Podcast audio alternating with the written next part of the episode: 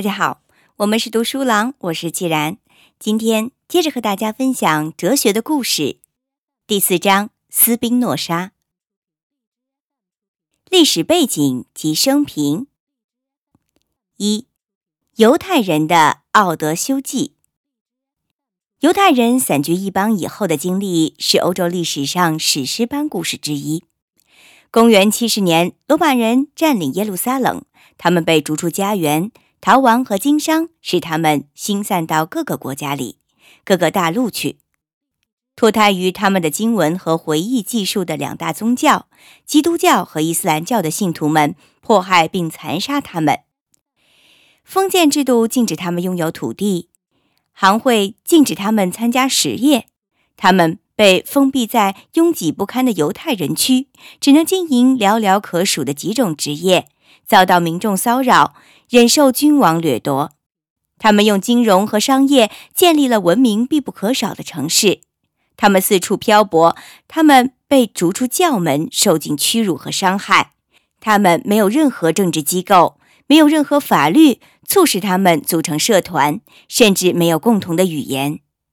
然而，这个奇异的民族却在精神上和实体上完全维护了自身，保存了种族和文化上的完整，精心守护着古老的礼仪和传统，坚韧不拔地等待着得救的那一天。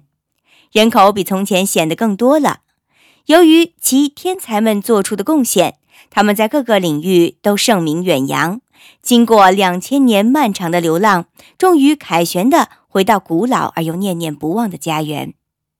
有什么戏剧能比得上这些苦难的雄伟壮观呢？有什么戏剧能和这些场景的变化多样相比？以及终于这样如愿以偿所带来的荣誉和正义感比拟呢？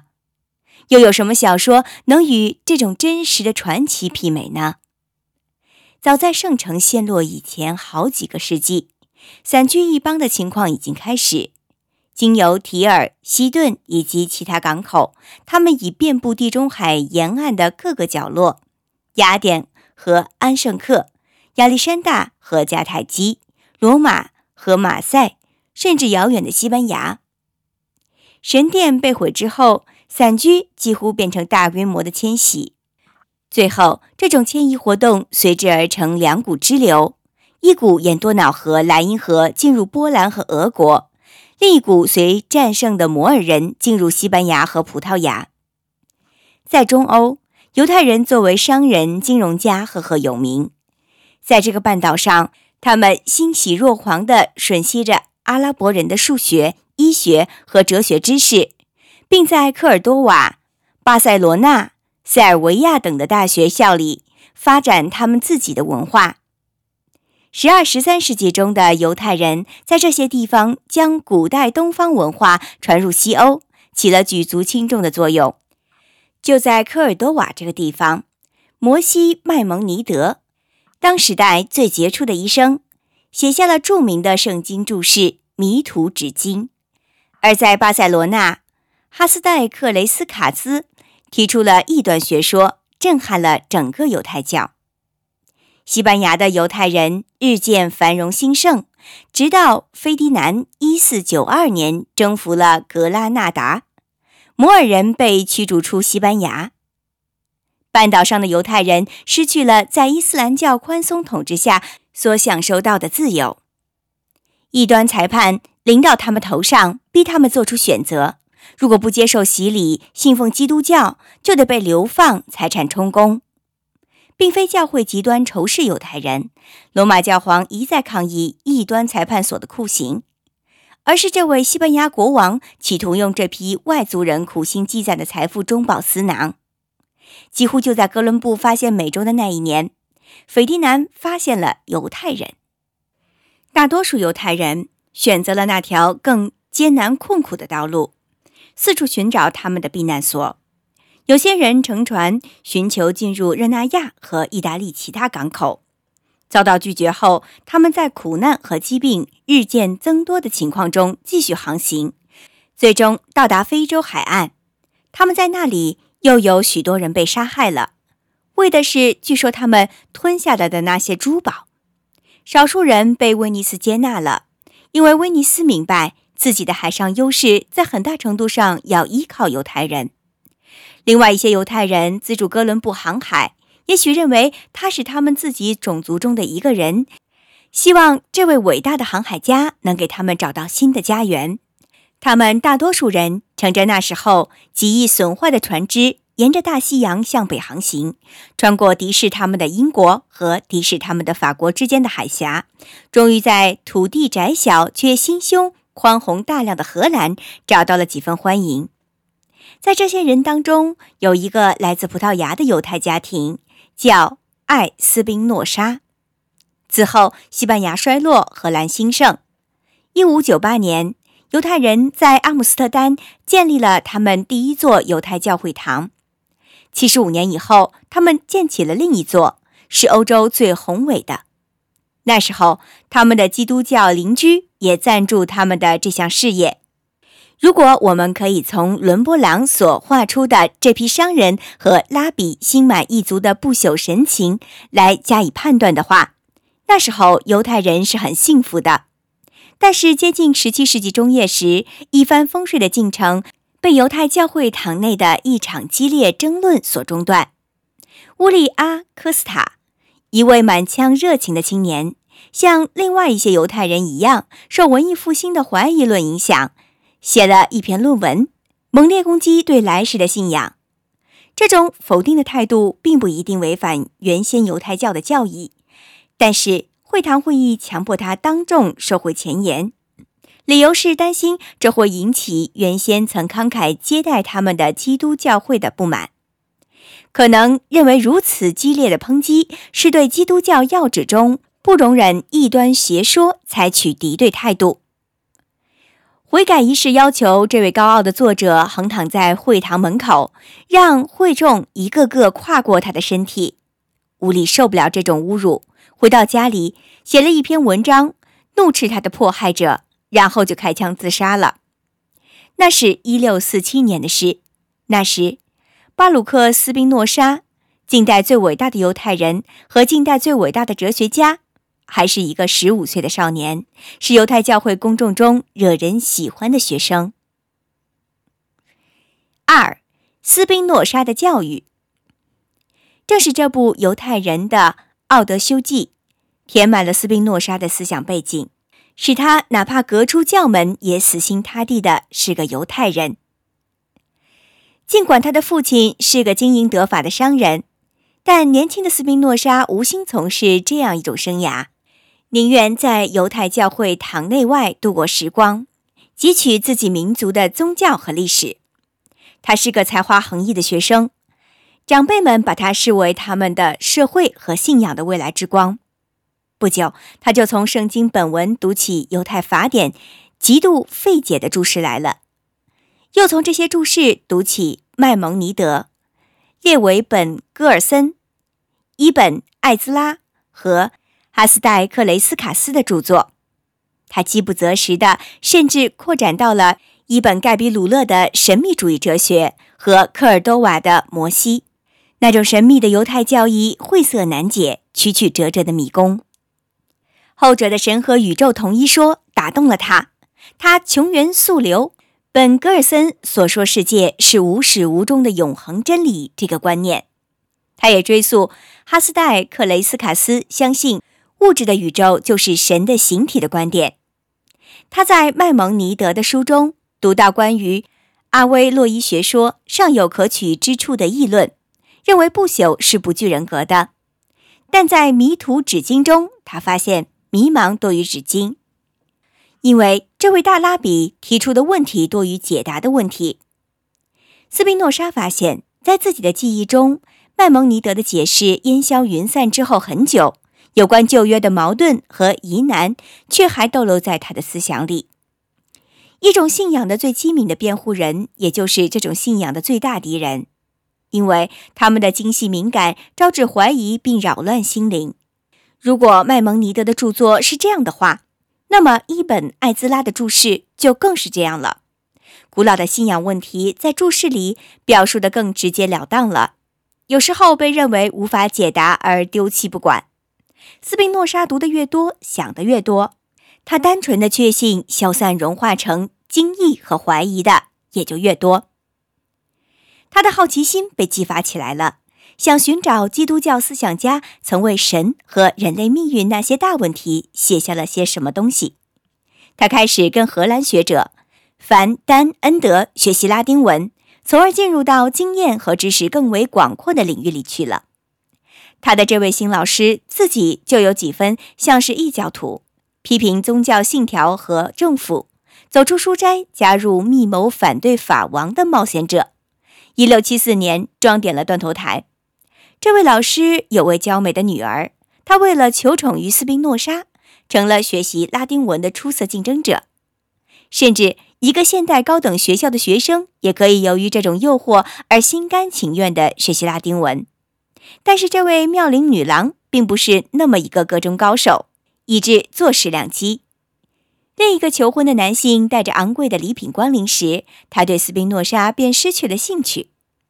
毫无疑问，正在那时候，我们的英雄成了一个哲学家。不论怎么说，他已经攻克了拉丁文。他通过拉丁文接触到了古代和中世纪欧洲思想的文化遗产。看来他已经研究过苏格拉底、柏拉图和亚里士多德，但是他偏爱伟大的原子论者德谟克利特、伊壁鸠鲁和卢克莱修。斯多哥派在他身上也留下了不可磨灭的印记。他阅读经院哲学家的作品，他从他们那里不仅掌握了术语，也掌握了通过公理、定义、命题、证明、复试和推论进行阐述的几何学方法。他研究了布鲁诺，那个崇高的叛逆者。高加索山脉的全部雪水也不能浇灭布鲁诺的火焰。布鲁诺游遍了一国又一国，经历了一种又一种信条，永远从进口处又走将出来，不断求索，不断生疑。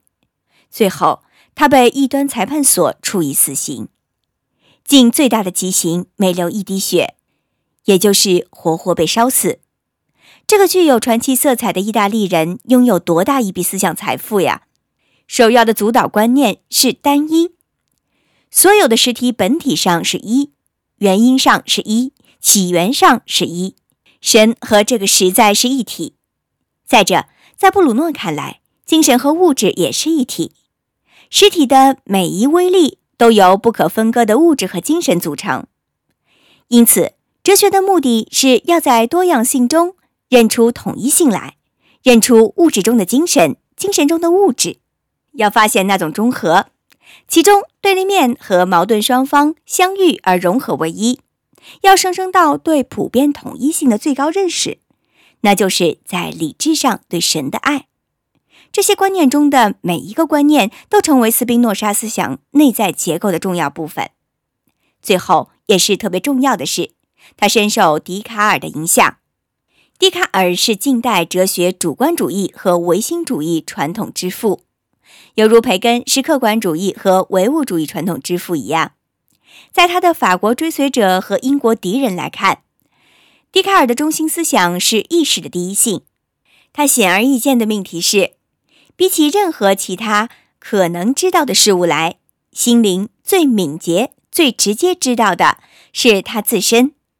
仅仅通过世界作用于心灵而产生感觉和知觉的印象，心灵才认识外部世界。因此，整个哲学必定由个体的心灵和自我开始，并由三个词构成其第一原理：我思故我在。也许这个出发点有几分文艺复兴的个人主义因素，当然。画中藏有为后来的沉思做准备、硕果丰盛的魔术师的整个一顶帽子。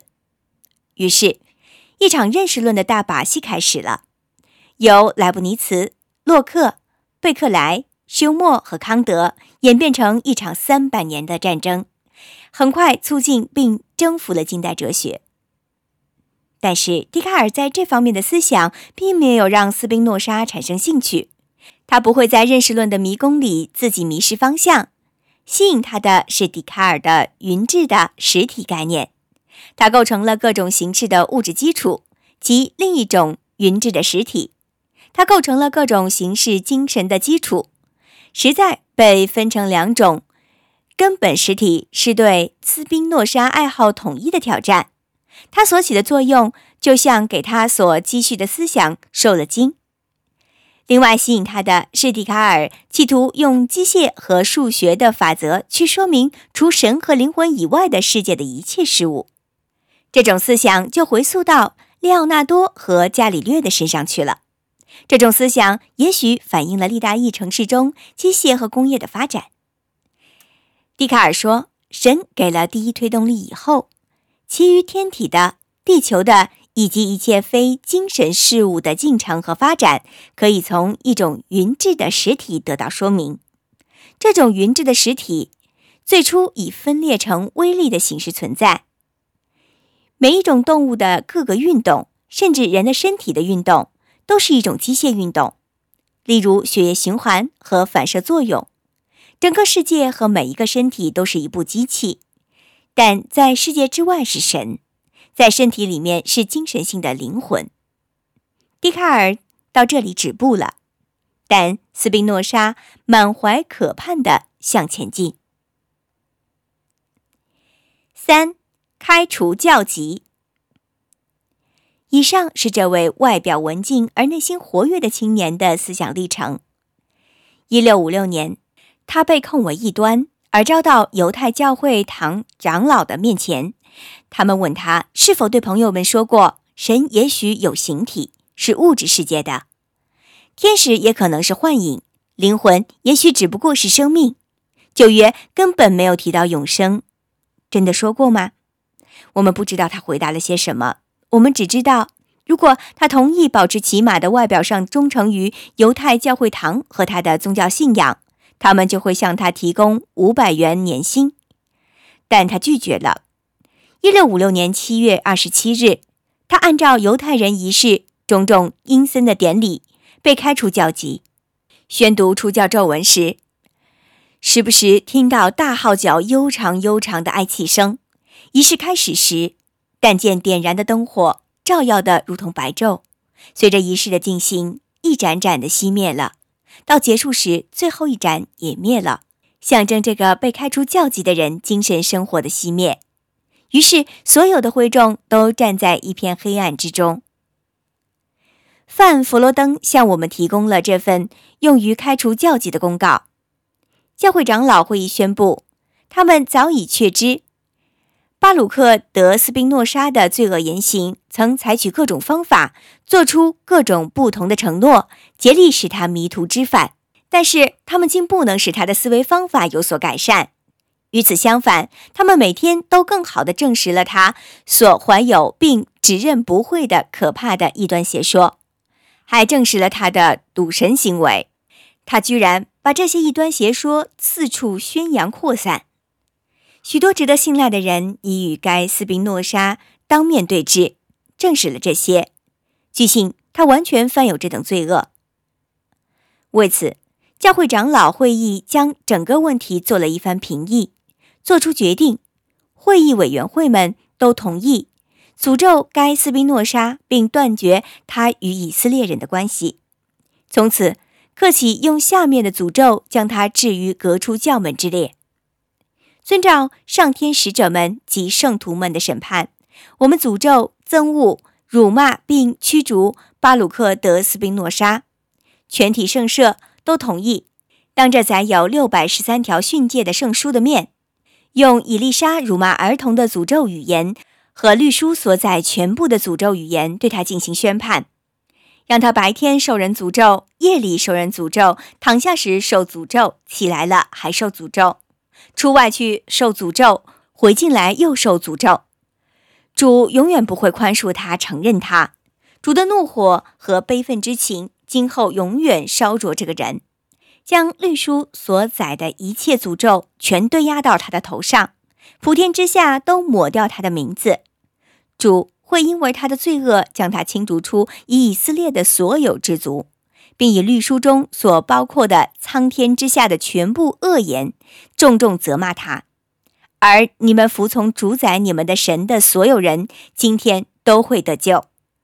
兹在此郑重告诫大家：谁也不许与他口头讲话、书面来往，任何人都不给他提供方便，任何人都不与他同居一屋，任何人都不靠近他到四万尺之内，任何人都不读他口授或书写的任何文书。我们且不忙对犹太教会堂的领袖们做出判断，因为他们也如履薄冰。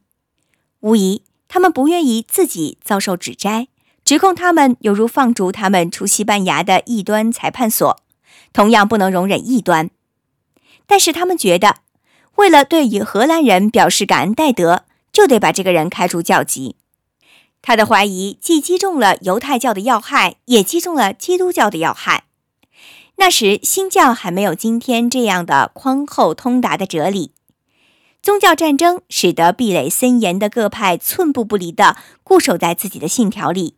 由于保卫自己而刚刚流淌了鲜血，这就使他们越发爱护自己的一切。犹太社会报答基督教的宽容与保护，上一代出了个科斯塔，下一代又出了个斯宾诺莎。荷兰当局会对此说些什么呢？此外，长老们认为，宗教上的一致性是保护这个小小犹太人群体在阿姆斯特丹免于土崩瓦解的唯一办法，也几乎是保持散居在世界各地的犹太人的团结一致，从而确保他们幸存下来的最后方法。倘若他们有自己的国家、自己的民法、自己的世俗权力机构，用来促成内部的凝聚和外部的尊严，他们也许可以更宽容些。但在他们看来，宗教不仅是他们的信仰，也是他们的爱国精神；会堂不仅是他们的举行仪式和膜拜的中心，也是他们社会和政治生活的中心。斯宾诺莎攻击圣经的真实性，而圣经乃是他们人民能随身携带的祖国。在这种情况下，他们认为异端就是叛国，宽容就是自杀。有人觉得他们应该勇敢地冒这些风险，但是要恰如其分地评价别人，其难度犹如一个人要跳出自己的躯壳。也许全阿姆斯特丹犹太社会的精神领袖梅纳塞·本·以色列能找到调解双方、使犹太教会堂和这位哲学家和平共处的方式。但是，这位大拉比当时在伦敦，在说服克伦威尔让英国对犹太人开放。斯宾诺莎已命中注定该属于世界了。